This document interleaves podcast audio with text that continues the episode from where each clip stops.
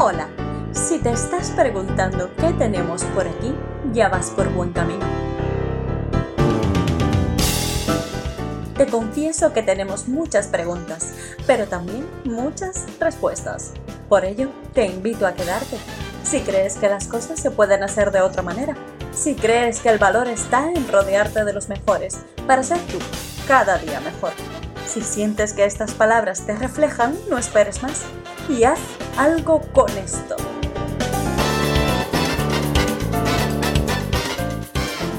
Derecho es una de las carreras más estudiadas en España, ya sea sola o en doble grado. Por ello, no deja de ser sorprendente que siendo una carrera tan demandada y por ende tan en contacto con los jóvenes, cueste tanto hacer las cosas diferentes en el sector.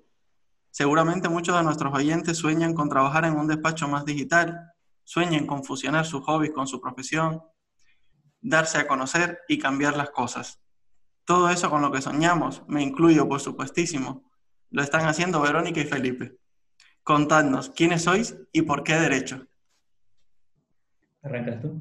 Sí, bueno, pues yo soy Verónica Pedrón, eh, soy abogada especializada en Derecho Tecnológico en el despacho de abogados términos y condiciones.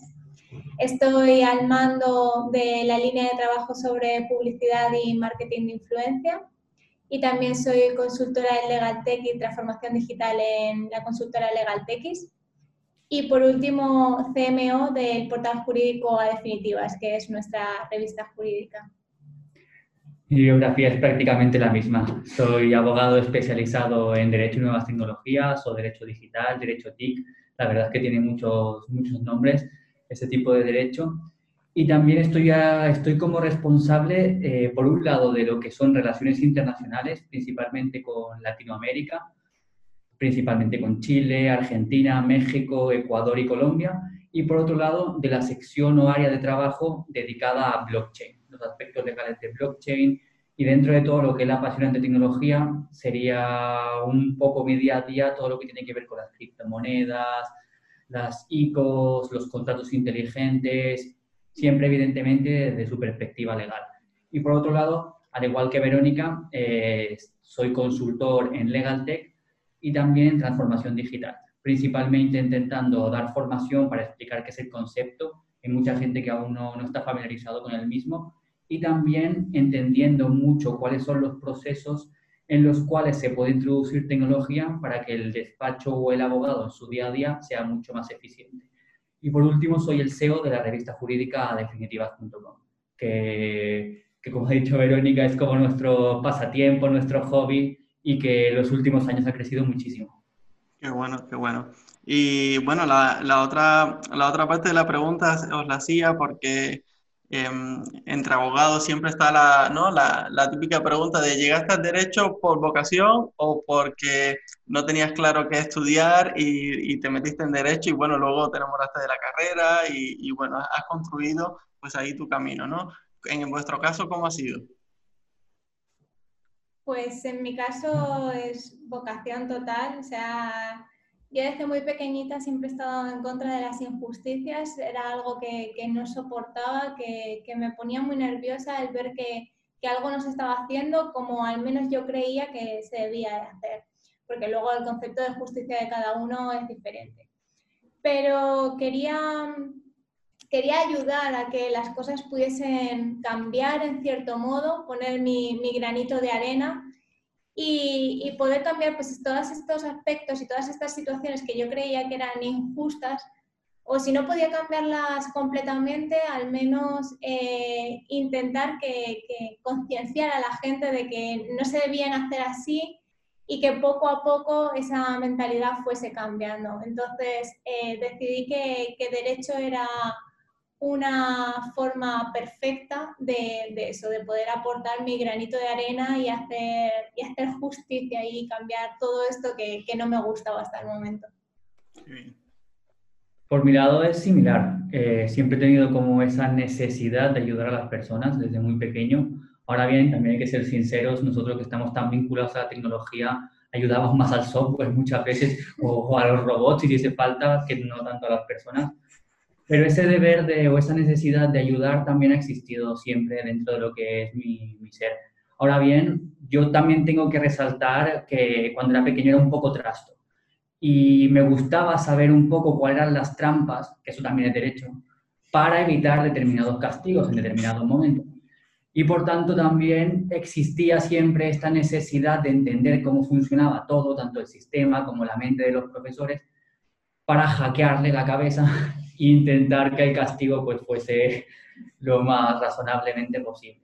También tuve una experiencia yo durante mi adolescencia que, que me influyó bastante y fue que cuando tenía alrededor de 18, 19 años, en un contexto de adolescencia, un cercano mío, un amigo de, de total confianza, tuvo un problema y recibió un asesoramiento jurídico tan sumamente lamentable, y lo digo con todo el respeto de los compañeros, que solo por ver el día del acto, porque yo fui uno de los testigos que, estuvo, que, tuvo que presenciar el juicio y ver lo mal que estaba haciendo su defensa, su línea de trabajo, sus argumentos, pues me entraron aún más ganas de no llegar a ser como él. Y eso también influyó muchísimo a la hora de decidir que quería estudiar Derecho, porque esto para mí fue como un antes y un después, ver a un profesional sin ganas de hacer las cosas bien. Cuando tenía que defender a un adolescente, donde había sido una situación muy injusta. Y esto también fue un punto de inflexión para mí. A partir de ahí, cuando ya entré en el grado, fue como amor a primera vista. Evidentemente, siempre te gustan algunas asignaturas más que otras, pero desde el día que entré fue como encontrarme con mi carrera perfecta. Qué bueno, qué bonito. Qué historia más bonita la de los dos. Em, si hacemos una pequeña búsqueda sobre vosotros, en internet se puede leer que sois fundadores de la revista jurídica A Definitivas, socios y responsables de área de la boutique Términos y Condiciones y en la consultora internacional Legal Techis, escritores, abogados de una agencia de influencers, artistas y talentos, fundadores de la empresa de economía circular PR Style y de una empresa de reclutamiento jurídico eh, y de una empresa de reclutamiento jurídico, perdón, colaboradores en medios de comunicación de tirada nacional, conferencistas y profesores, y tenéis además una amplia variedad de reconocimientos. Ahora bien, la pregunta que todos nos estamos haciendo, ¿qué edad tenéis? yo soy de 20 de enero de 1993, o sea que tengo 27 años. Y yo tengo 28. Pues tenéis mi edad, la verdad. ¿Cómo, cómo surge eh, esta vocación por la innovación y el emprendimiento? Yo siempre he estado muy vinculado al sector del emprendimiento. De hecho, con 21 años monté mi primera startup, si se puede llamar startup a lo que era estar en el, con tus amigos en casa imaginando hacerte rico. Y se me ocurrió montar un pequeño prototipo de lo que íbamos a llamar rentando.com, que era una plataforma de economía colaborativa que implicaba que cualquier producto que tuvieses en tu casa, como por ejemplo un monopatín, yo en esa época patinaba, era skater, eh, y otra persona no la tenía, yo se la podía alquilar, dejar, arrendar, que era en este caso el concepto que utilizábamos, y era básicamente una plataforma como podría ser un Wallapop, pero para conectar personas y se puedan dejar, cambiar, vender productos. No salió nada bien, nada, nada bien, porque nos faltó todo el conocimiento más económico-financiero de lo que es un plan de negocios, una metodología de trabajo, porque al final emprender es muy duro y hay que estar siempre pendiente de, tu trabajo, o sea, es 24/7, o no puedes descansar casi nunca, que es, una parte, es la parte un poco más negativa, diríamos. Y eh, en ese momento tuve el primer contacto real con lo que era el emprendimiento. Y a partir de ahí, digamos que siempre he estado como muy vinculado a todo lo que son incubadoras de startups. Y en estos últimos cinco años, totalmente vinculado a la empresa tecnológica, que es la que me interesa. Pero siempre he tenido como esta necesidad de, de crear cosas e intentar comercializarlas. Lo que pasa es que cuando tienes 18 a los 23 años es como muy complicado que tus ideas locas lleguen a un buen puerto. Qué bien, qué bien. Y Verónica, esta vocación, ¿de dónde te viene? Pues siempre me ha gustado mucho eh, leer, conocer y, sobre todo interiorizar un poco conceptos nuevos eh, para poderlos aplicar en el día a día y, poder hacer que, avancemos un poco todos eh, en un sentido como más novedoso. Y, ahí pues empecé a centrarme un poco más en cómo ayudar a las personas, pero no desde la, forma normal que se había hecho hasta ahora, sino pues conociendo un poco más, por ejemplo, las redes sociales, de qué manera podía acercarme a través de ellas a, a las personas, de qué manera podía ayudarlas también a través de estas herramientas. Y creo que un poco así es como, como me encontré con este mundo y como me, me enganchó. También es verdad que eh, Verónica es músico y creo que la parte artística se vincula mucho, al menos desde mi punto de vista, con el sector del emprendimiento. O sea, tienes que tener una visión 360 grados, no solo de, de la realidad en la que vives, sino del entorno, la gente con la que te relacionas, para ser capaz de dar o saber llenar esa necesidad, que es al final la, la idea de cualquier emprendimiento, tú poder identificar una necesidad y luego satisfacerla. Y yo creo que necesitas esa parte de visión y la parte artística, que es la que yo creo que menos tengo. aquí sí que nos complementamos muy bien. Ahí. Qué bueno, qué bueno. Eh... La parte artística y soñadora aquí la, la tengo yo desde bien pequeñita. Pero sí, eso te, te, ayuda un poco a, a, ser más detallista, fijarte mucho más en, en, las pequeñas cosas que ocurren a tu alrededor y pues eso al final en nuestra profesión te viene genial a la hora de, de poder dar esa ayuda que realmente necesitas y que igual aparentemente no la podamos eh, ver, pero que si te fijas un poquito más eh, y ves más allá de lo que te muestra eh, a priori, la, lo puedes saber. Hay otro, otro factor que, al menos desde mi punto de vista, ha sido como muy necesario. Y lo he identificado en, después de cuando estás en mesas redondas hablando con distintos emprendedores, no siempre del sector jurídico, pero que suele estar como muy vinculado, que es todo lo que llaman la resiliencia. Y ser capaz de ir superando distintos factores negativos que te van aconteciendo durante tu vida, saber levantarte y volver a ponerte de pie para continuar trabajando. En mi caso, eh, yo vengo de una familia normal, familia obrera, humilde en determinados aspectos, y desde muy pequeño me tocó ser comercial de ventas. Y creo que eso fue un valor añadido muy positivo a la hora después de tener que vender mis productos y dirigirme a cualquier persona. Yo vendía gas, luego también estuve los seguros, productos financieros, de todo. Y en tu día a día te das cuenta de que estas relaciones humanas y esta capacidad de poder hablar con una persona sin ningún temor te favorece mucho como un valor añadido o unas soft skills de cara a poder enfocar el sector jurídico y el día a día de un abogado. Qué bien, qué bien. Eh, bueno, quiero ahora entrar en comentarles un, un, dato muy interesante y que, vamos, me encantaría escuchar vuestra, vuestra respuesta. Según el Consejo General de la Abogacía Española, en la banda entre 25 y 45 años, la presencia de mujeres en la profesión de la abogacía representa un 54%. Es decir, en esta banda es mayoritaria respecto a los varones. Este dato es de marzo de 2020. Hago este apunte ya que sé que una de las misiones principales de Verónica y Felipe es potenciar siempre el papel de la mujer y, aunque la cifra anterior nos indica una alta, presencia en el sector legal del sexo femeninos, en en cargos directivos y en condiciones queda mucho camino por hacer. ¿Qué, qué estáis haciendo para cambiar esto? Disparas tú, disparo yo. Desde mi punto de vista es un pilar fundamental. O sea, yo soy de los que siempre está incitando no hacia el odio ni similar a, que, a toda esa gente que, que, que sigue teniendo un estereotipo tan machista de la profesión. Yo creo que para que el mundo en general, no solamente el sector jurídico, consiga alcanzar las grandes metas que, que se debe poner, tienen que haber líderes femeninas. O sea, yo tengo muchos amigos, muchas amistades muy cercanas del entorno del liderazgo en la abogacía. En Madrid está lleno. Y siempre son perfiles muy, muy vinculados a esos conceptos arraigados de tradicionalismo jurídico. Gran despacho, mejor traje, mejor peinado. En definitiva, Harvey Specter, para los que hayan visto Suits, es un poco el estereotipo de, del abogado que tenemos. Y vinculándolo a lo que nos preguntaban de, del feminismo en la abogacía, yo creo que todo tiene que pasar por, por la educación.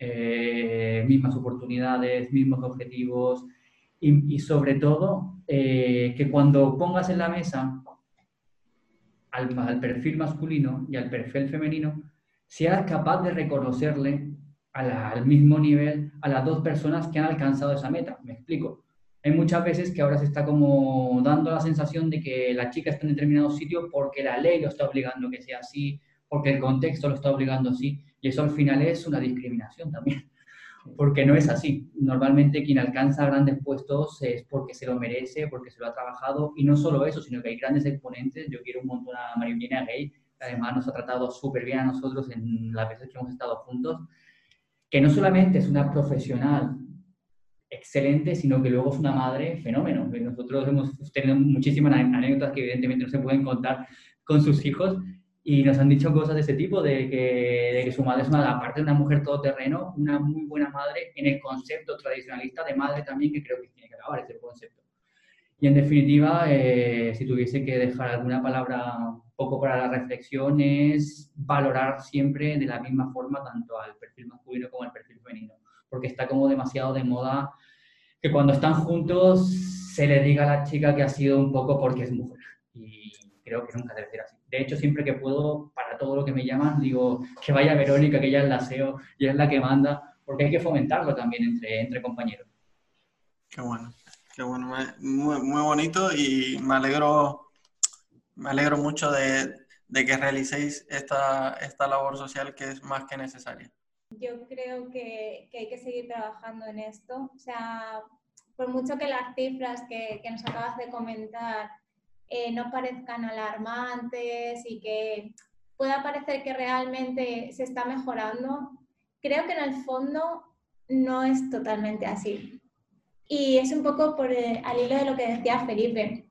Yo creo que eh, hay según qué puestos o según, en según qué formaciones, a la hora de buscar ponentes y tal, que, que, se busca un poco de cara a la galería el tener el perfil femenino, el decir, no, en mi, en mi despacho, en mi empresa, sí que tenemos mujeres que están al mando. Sí, mira, acabamos de ascender justamente a una abogada para que ahora sea la encargada de la sección de tal.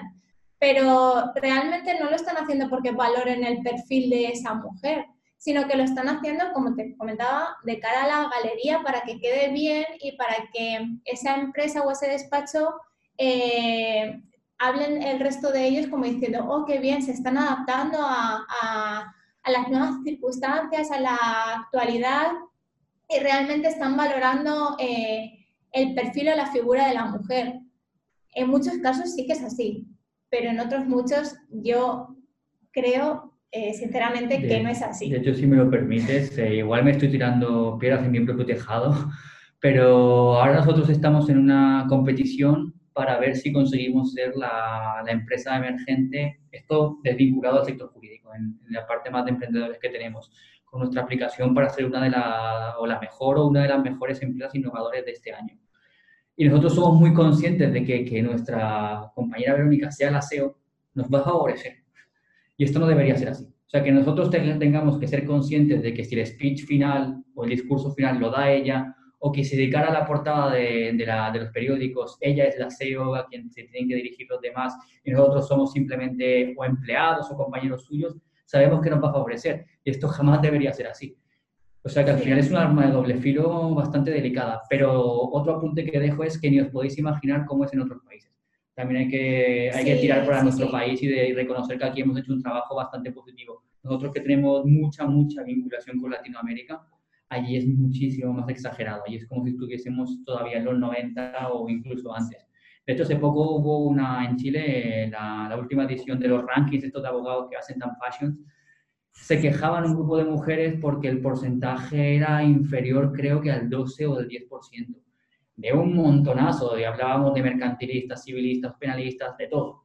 Y un grupo de abogadas, que os lo puedo hacer llegar esto después para que le podáis echar un vistazo, abiertamente escribieron a esa revista diciéndole que no entendían el porqué de que en ese ranking hubiesen tan pocas mujeres, cuando después, como decía Verónica, cuando tienen que hablar de portadas y de otros factores o sectores donde queda muy bien que la mujer esté como empoderada, pues ahí sí que está muy bien. Pero a la hora de definir los rankings siempre siguen siendo los mismos nombres y siempre son y, son, siempre son perfiles masculinos. A ver, que, es, que nuestro país está avanzando en este sentido, desde luego, mm, se va pasito a pasito, no es que tengamos un recorrido de pasos agigantados, pero bueno, creo que hay que seguir trabajando en esto porque al final eh, creo que todos eh, tenemos que saber demostrar nuestra valía, pero por lo que somos, no por el sexo que tengamos. Exacto.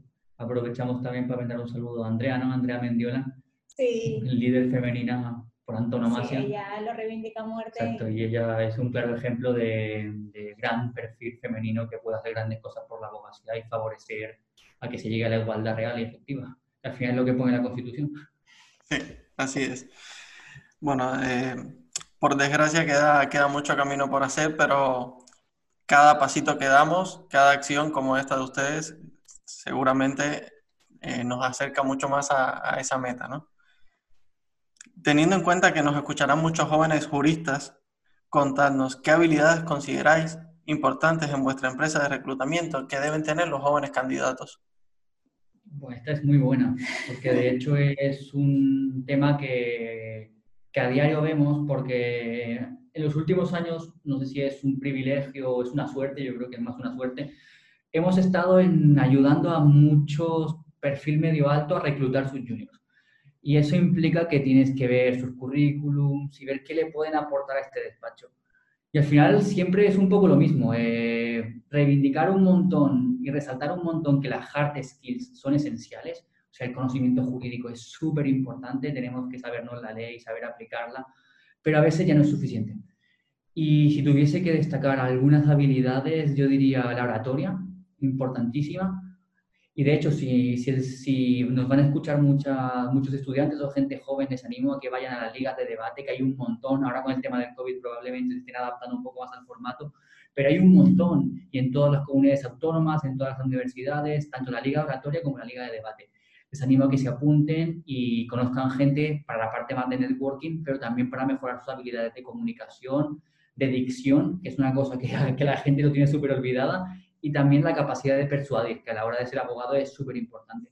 Por otro lado, eh, la negociación, que también está muy vinculada a la persuasión. Pero negociación entendiéndola como obtener un beneficio útil para las dos partes, porque hay muchos negociadores que nosotros hemos encontrado que se nota un montón, que son más de la escuela de Harvey Specter y siempre van a venir en el beneficio, en el beneficio propio cuando muchas veces el mejor acuerdo se llega o, o, en un contexto de una cerveza o en un contexto de estar equilibrando las posiciones, tú, de, tú demostrando que claramente puedes prescindir de algunas cosas y a partir de ahí llegando a un punto común de consenso donde todo es mucho más equilibrado. Por otro lado, si tuviese que hablar de otras habilidades, por supuesto que la resiliencia, o sea, esa es importantísima y se vincula mucho con la capacidad de adaptación. Ahora no me va a salir la cita tan famosa de, adaptarnos para poder sobrevivir, no me acuerdo de quién era, pero es verdad, y más ahora en una época como la que vivimos de COVID, eh, quien ha sabido adaptarse y saber las reglas del juego, cómo, cómo tiene que jugarlas, ha conseguido mantener su despacho en muchas ocasiones o incluso ha conseguido un puesto de trabajo. Sea que también tanto la parte más de, de, de supervivencia como, como, de, como, perdón, como de, de saber adaptarnos a las circunstancias que van llegando es importantísima.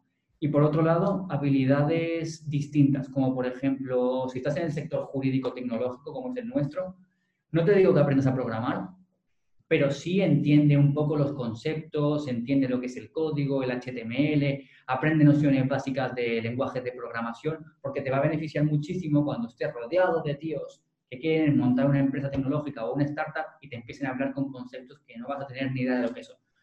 Si tú lo traes trabajado desde casa, va a ser mucho más sencillo entenderles y saber cuál es su necesidad. En el mismo sentido, si eres una persona más recreativa y tu labor es, por ejemplo, hacer los servicios legales más bonitos, más atractivos, más simples, igual te interesa saber un poco de diseño gráfico. O si tu labor cuando eres un junior para poder destacar es ayudar a que tu despacho tenga más clientes, pues igual tienes que saber un poco de SEO, para poder posicionar bien los blogs y los artículos, perdón, que se escriben en tu blog, saber gestionar una red no para solamente publicar un tweet, sino para que resulte atractivo, para que genere ese engagement y que la gente luego te clique y vaya a tu página web. Son muchas pequeñas cosas que yo creo que en su conjunto eh, pueden hacer perfiles, como hablábamos antes, mucho más todoterreno. Pero en definitiva, yo si tuviese que destacar algunos serían la capacidad de adaptación, oratoria, negociación, y habilidades complementarias que pueden ser desde un skill como, como la programación al diseño gráfico o, lo que sea. La, la, estrategia digital y el marketing digital también está muy, muy bien visto ahora. No sé si Vero quiere añadir algo. Sí, bueno, yo creo que el poder de adaptación, como decía Felipe, es imprescindible y más con los tiempos que corren ahora mismo, donde no sabes si mañana vas a estar trabajando en la oficina o debajo de un puente. Eh, y sí que añadiría tres que creo que, que a, mi juicio son muy importantes. Eh, la primera, la constancia. Creo que, que, a día de hoy mm, los jóvenes tiran demasiado pronto la toalla. O sea, es como, esto no me ha salido, pues ya está, no valgo para esto. No, no es que no valgas. es que tienes que esforzarte, tienes que ser constante, tienes que seguir trabajando, porque todos acabamos la carrera sin saber nada. Y tú vas a tu primer trabajo y dices, es que no sé hacer esto, es que no sé hacer esto otro. Bueno, no pasa nada. Sé constante, sigue trabajando y al final lo aprenderás. Entonces yo creo que, que ese es un factor súper importante que, que tienen que tener en cuenta. Eh, otro más es la proactividad. O sea, no puedes quedarte sentado esperando a que te llamen a la puerta para ofrecerte un trabajo o a que vayan a tu mesa en el despacho para decirte, oye, haz esto. No, o sea, tienes que levantarte, ir y decir, ¿en qué te ayudo? ¿Qué hago? Dame trabajo. O sea, da igual lo que sea. Dame, dame algo. Quiero aprender, quiero hacerlo eh, bien, quiero superarme a mí mismo. Entonces creo que la proactividad es súper importante. Y luego, por último, que soy fiel defensora de, de esto, es la inteligencia emocional. creo que es totalmente imprescindible eh, escuchar a la otra persona, no solo a los compañeros, sino también a los clientes. O sea, eh, me he encontrado muchos casos en los que clientes vienen a nosotros y dicen, es que he ido a otro, a otro compañero y es que no me ha escuchado no entendía lo que le estaba diciendo. Y eso es porque llevamos un ritmo y un nivel tan alto en esta profesión que llega eh, un momento en el que oímos, pero no escuchamos a la gente. Y estamos aquí para ayudar a la gente, para intentar resolver sus problemas. Entonces, si no los escuchamos, si no entendemos qué es lo que le pasa y nos ponemos en su piel para realmente vivirlo como lo está viviendo él, no vamos a ser capaces de poder ayudarlo en las condiciones que, que se merecen. Entonces creo que es imprescindible. De hecho, la, al final el día a día del mundo se mueve en base a la psicología. Y esto sí que lo saben mucho en el sector más negociador, porque entender y comprender a, con quién estás sentado delante tuya es un factor importantísimo, mucho más que las leyes a veces. De hecho, yo tengo una anécdota muy graciosa de, de un perfil de despacho medio alto, que me decía que estaba cansado de que su junior tuviesen tanto conocimiento jurídico, que, es lo que les interesaba era facturar más a final de mes. Y a mí me chocó mucho cuando eres joven y te dicen eso, tú piensas, hostia, eh, creo, que me creo que se están equivocando los programas formativos de la facultad, no enseñándote, por ejemplo, a presupuestar, a hacer una factura, a habilidades de venta, y esto la verdad que fue una cosa que esto hace un año, hace un año, casi dos años, que, me acuerdo de esta frase y se me quedó muy grabada, de estoy cansado de que mi junior solo sepa de derecho y solo sepa estudiar. Y al final cuando te dicen eso en un perfil medio alto, que es donde mucha gente le gustaría estar a nivel de, despacho, volvemos al, al, fenómeno Harvey Specter, grandes despachos, multinacionales, al final queda muy bonito pero, pero está claro que ellos son los primeros que necesitan un perfil que a final de mes les dé cierta rentabilidad para que luego la inversión de tiempo que estos despachos hacen, también tanto de tiempo como de, como de dinero, les salga realmente rentable. Yo hay una cosa que, que dijo un profesor mío de aquí de, de la universidad y es que cuando terminas el grado, lo que tienes es una licencia para aprender. Y eso para mí es una realidad que a veces puede ser feo decirlo, pero es una realidad como una casa. No es, no es. No es. Eh, además, eh, muchos salimos de, de, la facultad y cuando nos encontramos con la realidad de la profesión tenemos como un poco ese síndrome de, del impostor, digamos, ¿no? ¿Qué, ¿Qué, he estudiado estos cuatro años que no tengo ni idea de lo que se hace aquí, ¿no? Entonces... Recuerda que puedes invitarnos a un café y con ello hacer posible que este podcast se mantenga con vida. Esta pregunta me parece fundamental, eh, sobre todo a nivel personal. Y estaréis seguro cansado de escucharlas, ¿no? Si los jóvenes juristas quieren iniciarse, en el mundo del legal tech, ¿por dónde deben empezar y si recomendáis alguna formación en particular? Buah, formaciones es que ahora mismo tenemos 12, si no me equivoco, pero sí, ahora diremos algunos ejemplos concretos que creo que pueden ser poco polémicos si los decimos abiertamente, porque también hay que tener muy en cuenta que de muchos somos profesores, pues estamos al menos vinculados en el programa formativo y tampoco queda bien decir los que, los que nos convienen, evidentemente. Si tuviesen que empezar por algún lado, eh, yo me haría de alta en un perfil tipo Meetup, Meetup, la comunidad para quedar con gente, y pondría en el buscador LegalTech. Como todo ahora es online, te vas a encontrar un montón de foros de debate donde puedes encontrar gente con la que hablar sobre el tema. En segundo lugar, a través de Google. Yo, por ejemplo, no tengo un máster en Legaltech a pesar de que a día de hoy me toque dar clases sobre Legaltech a, a distintos alumnos. Simplemente leí mucho, mucho, mucho, mucho, mucho en inglés, en alemán, traduciéndolo como podía, en chino, traduciéndolo como podía. Me enchufé, mm, a día de hoy no puedo decir el 90% porque la cantidad de, información que se genera al día es muy alta, pero hace cuatro años atrás pues el 60-70% de la información que había en Internet en todos los idiomas nos la leímos, nos la leímos para entender. Y luego, por otro lado, eh, hablando de, nuestro, de nuestra experiencia, nosotros hemos tenido la suerte de, de, trabajar con el que a mi juicio es el mayor experto a nivel nacional y de habla hispánica de la Legaltech, que es Jorge Morel Ramos.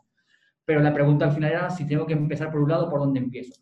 Meetups para conocer gente y, y sobre todo generar ese networking con personas que les pueda interesar el tema encontrar certificaciones, que ahora diremos algunos ejemplos concretos para que se puedan apuntar, podcast también sobre el tema, porque hay muchísimos. De hecho, nosotros en nuestra página web tenemos una, una recopilación muy buena y muy útil, evidentemente casi todos en inglés. Eh, y luego, haciendo lo que creo que a día de hoy es súper importante, en networking digital. Créate una red social, créate un perfil donde la gente vea que habla de ese tema, montate una landing page o montate un blog y empieza a generar contenido sobre eso porque la gente te va a encontrar y te va a escribir para que luego puedas intercambiar opiniones.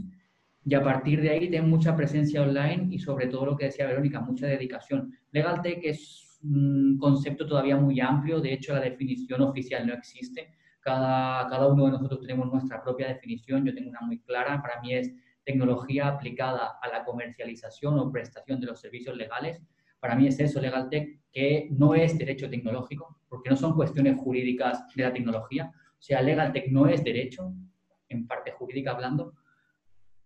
Y al final del día, todo lo necesario para uno tener un máster está en Internet. Y, y mi mayor recomendación sería que lean blogs, blogs de expertos tanto el nuestro, que tenemos muy buen contenido, como otros grandes referentes que hay aquí en España, como pueden ser Alterwork, el Instituto de Innovación Legal, hay gente muy buena en Latinoamérica como Lemontech, que tienen también un blog increíble que hablan un montón de Lotec y de innovación legal, y constancia, dedicación, esfuerzo y echarle horas, porque al final es un concepto demasiado nuevo, que está dando muchas oportunidades en el negocio, pero que no, no está 100% claro yo creo que sería más, o sea, estoy totalmente de acuerdo con todo lo que dice Felipe, pero yo muchas veces peco de ir demasiado al grano. Para mí, el inicio sería olvida todo lo que sabes de derecho en la forma tradicional en la que lo conoces hasta ahora. Olvídalo. Una vez que ya lo has olvidado, entonces entra a internet, indaga todo lo que encuentres, léelo, empápate de ello, absorbe toda esa información y saca conclusiones. Y una vez que saques tus, tus conclusiones, cuestionate. Mm. Día tras día, cuestionate, cuestionalas y sigue absorbiendo más información y sigue cuestionándola. O sea, creo que es eh, la forma en la que nosotros conseguimos tener el conocimiento que tenemos a día de hoy sí que hemos tenido eh, un, mentor que nos ha enseñado muchas cosas, pero creo que, es fundamental también que, la gente Sepa, sepa ser independiente y sepa formarse. De hecho, eh, os recomiendo también que se lean El abogado del futuro. Es un libro muy interesante que hace poco fue traducido por primera vez al español por la editorial jurídica Thomson, Thomson no, perdón, Walter Kluwer. Y es un libro muy, muy, muy bueno para empezar a entender y entrar en todo lo que es la onda eh, legal tech. Aquí tengo un par de nombres de, de másters que, que sí que recomendaría porque creo que están haciendo muy bien todo lo que es el enseñar Legal Tech, porque hay otros muchos que confunden Legal Tech con derecho tecnológico. Yo creo que es un problema muy grande que hay que intentar erradicar poco a poco. Y serían el certificado profesional en Legal Tech del MIT, el Master Legal Tech del ILO School, el Open Program Legal Tech de SADE, el Master Legal Tech y Gestión Digital de Abogacía de la Universidad de Salamanca, el título propio del Legal Tech de la Universidad Abad Oliva CEU en Barcelona y por último el programa avanzado en Legal Tech de la UNIR, que está además es online. Para mí estos eh, cumplen con creces con lo que es una formación adecuada en Legal Tech, pero entendiéndolo, como te he dicho antes, como, como lo contrario, se hace falta decirlo, del derecho tecnológico. Porque si quieres irte a derecho tecnológico, desde los 90 que puedes encontrar contenido porque es un derecho antiguo, Internet está desde hace muchos años y es mucho y está como mucho más claro y hay, y hay también grandes manuales como el de Derecho Digital de, de Tirán Leblanc de Moisés Barrio, que es un manual muy bueno, eh, u otros tantos de Derecho de Internet. Qué bueno, qué bueno. Eh, pues yo en lo personal he tomado nota de todas las recomendaciones que habéis dado porque me interesa muchísimo el tema y además tenemos, tenemos, tanto un kit de inicio de Legal Tech gratuito, que si queréis os lo puedo hacer llegar para que lo compartáis con quien queráis. Y por otro lado tenemos la newsletter de actualidad jurídica, que es la única en español que hay en el mundo. Y lo que hacemos es semanalmente, también es gratuita, recopilamos toda la información que hay o que nosotros podemos encontrar en el mundo sobre Legal Tech, interesante y relevante, y la compartimos en abierto solamente para que la gente sea capaz de empezar a entender lo que es el Legal Tech. O sea que por nuestra parte nos podemos comprometer tanto a haceros llegar ese kit LegalTech de inicio para que la gente pueda dar sus primeros pasos, como el enlace a la newsletter, porque de verdad que ahí sí que hay contenido y además está trabajada por Jorge Morel Ramos, que os he dicho antes, y la verdad es que es una pasada.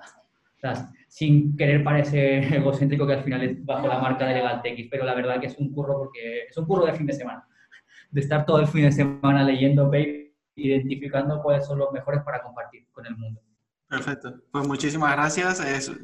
Yo, sé, tengo la seguridad de que es eh, un contenido de muchísimo valor.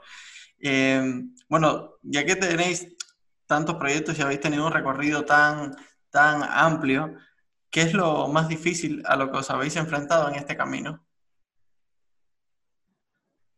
Más difícil, pues esto es complicado. ¿En el camino jurídico o en el camino? Digamos, en el camino del emprendimiento, eh, ya que habéis emprendido no solo en lo jurídico, pero bueno, em, yo creo que el emprendimiento aglutina un poco vuestra trayectoria. Yo creo que las primeras, las primeras derrotas son frustrantes, son tristes, ver que no tienes apoyo, sobre todo cuando te das cuenta de que estás invirtiendo muchas horas y no va a ningún lado.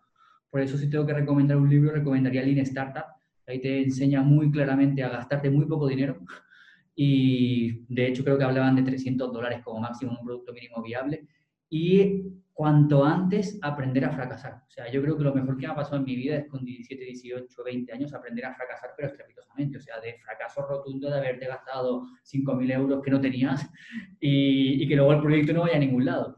Y esto yo creo que entre antes un emprendedor lo, lo, sepa canalizar, sobre todo a nivel de sentimiento, de introspección, de entenderte a ti mismo, entender por qué has fracasado, porque muchas veces es un producto muy bueno, pero tú aún no estás preparado para tener que vender ese proyecto porque es demasiado joven o simplemente porque emocionalmente no, no has hecho esa madurez necesaria para saber lo que es ser un emprendedor. A ver, si tuviese, yo tampoco quiero ponerme medalla de súper emprendedor, pero si tuviese que reflexionar un poco, sí que diría que es sufrido, o sea, es 24 horas al día durante los 7 días de la semana, tener que estar pendiente de lo que es como tu hijo. Yo siempre pongo el ejemplo de como si fuese mi hijo. Yo quiero lo mejor para él, quiero que se haga grande y sea maravilloso y sea el mejor dentro de lo que es su, su sector, pero tienes que estar siempre, siempre encima, cuidarlo, mimarlo, y eso a veces implica que el hijo te sale un poco un poco loquillo, ¿sabes? Y ¿qué pasa? Pues que te das cuenta de que eso puede ser un fracaso. Y así como le puede pasar a un padre que cuando tiene un hijo y es joven y no sabe muy bien qué hacer, pues te pasa lo mismo con tu emprendimiento y dices, ¿y ahora qué he fallado? Si le he metido un montón de horas, a lo mejor necesito más dinero, voy a hablar con este inversor, pero el inversor no te hace caso porque tiene mil cosas en su agenda. Pues paciencia, o sea, es aprender a, a canalizar las emociones y sobre todo aprender que fracasar es necesario, importante y te genera luego muchísimas oportunidades si sabes cómo, cómo canalizarlo emocionalmente. Yo coincido un poco con Felipe, creo que, que hay que, que, de lo más duro que, que puedes vivir así en, en, general en el mundo del emprendimiento es primero buscarte la vida, o sea, saber que si quieres conseguir un objetivo, tienes que estar ahí, tienes que hablar con uno, con otro, ver si esto funciona, si no, sea, buscar el, camino para poder conseguirlo. Y eso, aunque así a bote pronto pueda parecer muy fácil, es súper complicado. Luego, como dice, o sea, mmm, caernos, sí, nos vamos a caer, pero saber levantarnos y seguir adelante creo que, que también es súper importante aunque muchas veces nos cuesta y, nos podamos quedar ahí regodeándonos en el fracaso que hemos tenido y no ves la luz al final del túnel. Y luego también yo creo que si tuviese que destacar otro punto importante sería el nivel de responsabilidad. Y esto no solamente en el sector del emprendimiento, sino porque a mí me pasó de recién salido de la universidad, creerme que podía llevar un caso, creerme que era mucho más bueno de lo que realmente era y luego dar un asesoramiento relativamente, relativamente no muy mediocre y encontrarme con un error grave que luego puede pasarle factura a la persona y al final las personas no están para jugar en determinados sectores. Y yo creo que si eres abogado o un profesional del derecho, o en, general cualquier profesional, échale todas las horas que puedas de tu vida y más a estudiar el caso, a entenderlo. Y aunque no ganes o aunque no consigas el resultado que deseas, al menos haber hecho el máximo esfuerzo posible y que el cliente se va a quedar con eso al final. Si ve que, si ve que tú de verdad lo has peleado, se va a quedar con eso. Y yo creo que eso también es importante porque a mí me afectó mucho. Yo fue un fracaso grave el haber cometido el error de no estudiar lo suficiente lo que tenía que estudiar y dar un asesoramiento relativamente malo o muy malo y que no saliese como, como debía salir. Yo, yo añado ya el último, yo creo que también eh, es importante eh, tener coraje y valor de enfrentarte a las opiniones del resto, sobre todo cuando esas personas eh, son mucho más mayores que tú y tienen una trayectoria de muchos años. Que muchas veces eh, nos hacemos pequeñitos pensando en que somos jóvenes, que no tenemos experiencia, que igual nuestra idea no vale porque la persona que tenemos delante tiene mucha trayectoria y nos ha dicho que, que eso no va a llegar a buen puerto, pero no tiene por qué ser así. O sea, eh, piensa que nosotros, eh, la gente joven, trae ideas más innovadoras que mucha gente más mayor puede no entender, pero eso no quiere decir que no sean válidas. Entonces yo creo que tener ese, ese valor de, de, enfrentar la opinión de los demás y decir, bueno, muy bien, es tu opinión, yo la respeto, la tengo en cuenta para mejorar, pero esto no me va a hacer quedarme aquí. Exacto. Qué bueno. Qué bueno. Em, bueno, ya para, para, finalizar, pues, porque ya nos venimos acercando a, a, nuestro tiempo, eh, quiero hacerle pues la pregunta más espiritual que hacemos siempre, ¿no? Y es la siguiente, eh, ya sea con vuestro ejemplo o con, vuestra, o con vuestra acción, ¿habéis salvado alguna vida? Con nuestro ejemplo, con vuestra acción. Eh, complicada.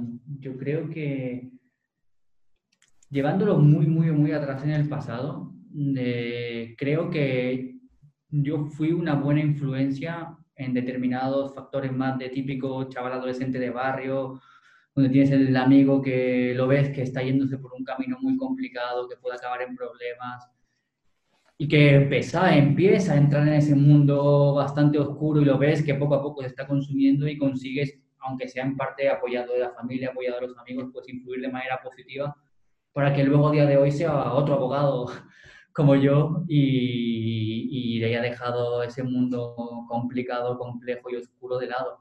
Yo creo que si tuviese que destacar uno sería este, muy vinculado a todo lo que tiene que ver con delincuencia juvenil, drogas y demás, y haber pues, influido positivamente en que ahora sea uno de los mejores abogados que conozco, sinceramente. Qué bueno, qué bueno. Em, no sé si Verónica quieres aportar. Yo creo que en mi caso, al menos puedo estar contenta de que creo que, que sí que he ayudado a ciertas personas eh, con, con, mi trabajo. O sea, yo hubo una temporada en la que estuve de, una figura que se llamaba defensora del vecino, que esto era como el defensor del pueblo, pero a escala de municipio. Y, y, yo tenía, o sea, era una figura que estaba en medio entre el ayuntamiento y los ciudadanos para intentar solucionar sus problemas cuando el ayuntamiento ya los dejaba como un poco de lado y era como el caso perdido. Entonces, yo eh, tuve muchas reclamaciones de muchos ciudadanos, eh, algunas tenían fundamento, otras no, pero creo que, que me desviví por ayudar a, aquellas personas que, que, vi que realmente lo necesitaban y que, y que la respuesta que habían obtenido no era la que se merecía. Entonces, en ese sentido, yo creo que, que sí que les ayudé un poquito a, a cambiar su vida o su, su, estado en ese momento. Así que al menos en ese sentido estoy contenta. Sí, totalmente. Bueno, chicos, eh, No sé si, yo creo que ya más que nada para, para no interrumpir a lo mejor en lo que teníais planeado a continuación. Sí, no te preocupes, a mí se me deja resaltar un, último punto. Ah, perfecto. hay como un, no sé si es un concepto o una, una generalidad, digamos, que es que a gente no le gusta o ve que es complicado o es incluso malo trabajar con la novia. Y esto quiero desmentirlo rotundamente, o sea, si me lo permitís, o sea, para mí es lo mejor que me ha pasado en la vida con diferencia, poder compartir con la persona que amas todo y no solamente la parte más emocional, sentimental, sino el trabajo, poder plantearle tus estrategias, poder plantearle tus locuras y que te apoyen a la hora de emprender.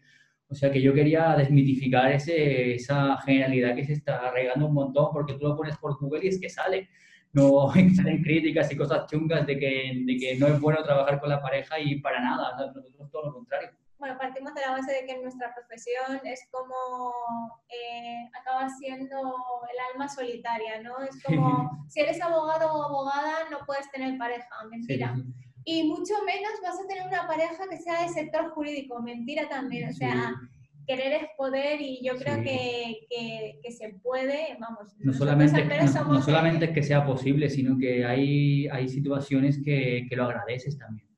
Porque esto de, de, nosotros con Verónica lo pensamos un montón, incluso al ser compañeros del despacho y estar juntos siempre, pueden haber tres o cuatro horas que no hablamos porque estamos demasiado con nuestros asuntos.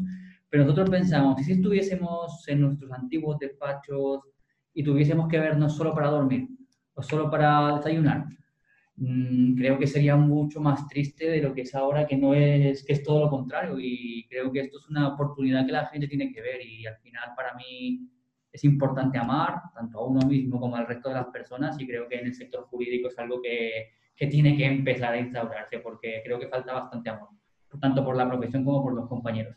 Qué bueno, qué bueno. Pues la verdad es que los dos, eh, Verónica y Felipe, estáis rompiendo los esquemas de una forma maravillosa.